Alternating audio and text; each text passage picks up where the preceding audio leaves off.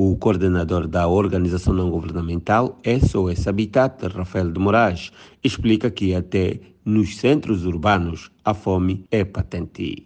Muita dificuldade muita dificuldade. Olhando, olhando no passado, cada dia que passa está piorar. Vamos, vamos olhar a questão da, da cesta básica, cada dia que passa está subir.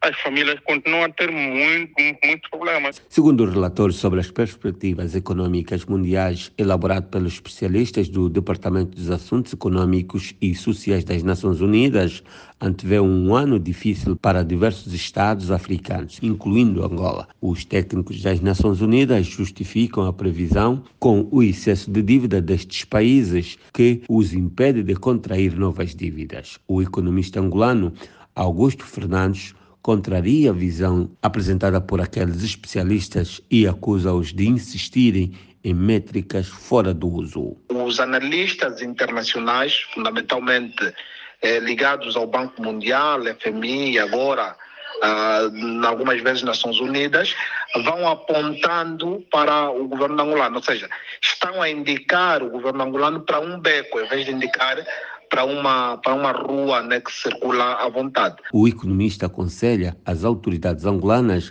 a contraírem novas dívidas desde que sejam para pagamento de bens e serviços imprescindíveis. Não estamos nós e nunca eh, foi esta a defesa, não é? Pedir dinheiro emprestado para pagar salário, ou pedir dinheiro emprestado para comprar carros, ou pedir dinheiro emprestado para andar a pintar os edifícios ou comprar secretárias e cadeiras para eh, eh, serem utilizadas nos ministérios. Não é esta não é a pretensão nem a indicação do endividamento. Estamos nós a dizer que o Estado angolano precisa de endividar-se para construir uma autoestrada precisa endividar-se para fazer a ligação ferroviária que o país eh, precisa, de norte a sul, do oeste a oeste. O economista Faustino Mumbica, que antevê igualmente um ano difícil para Angola, apela a maior racionalização das despesas públicas e maior rigor na fiscalização. É sobretudo o rigor na fiscalização da despesa pública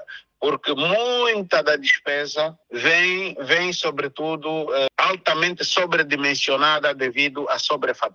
Kok Kimukuta, Luanda.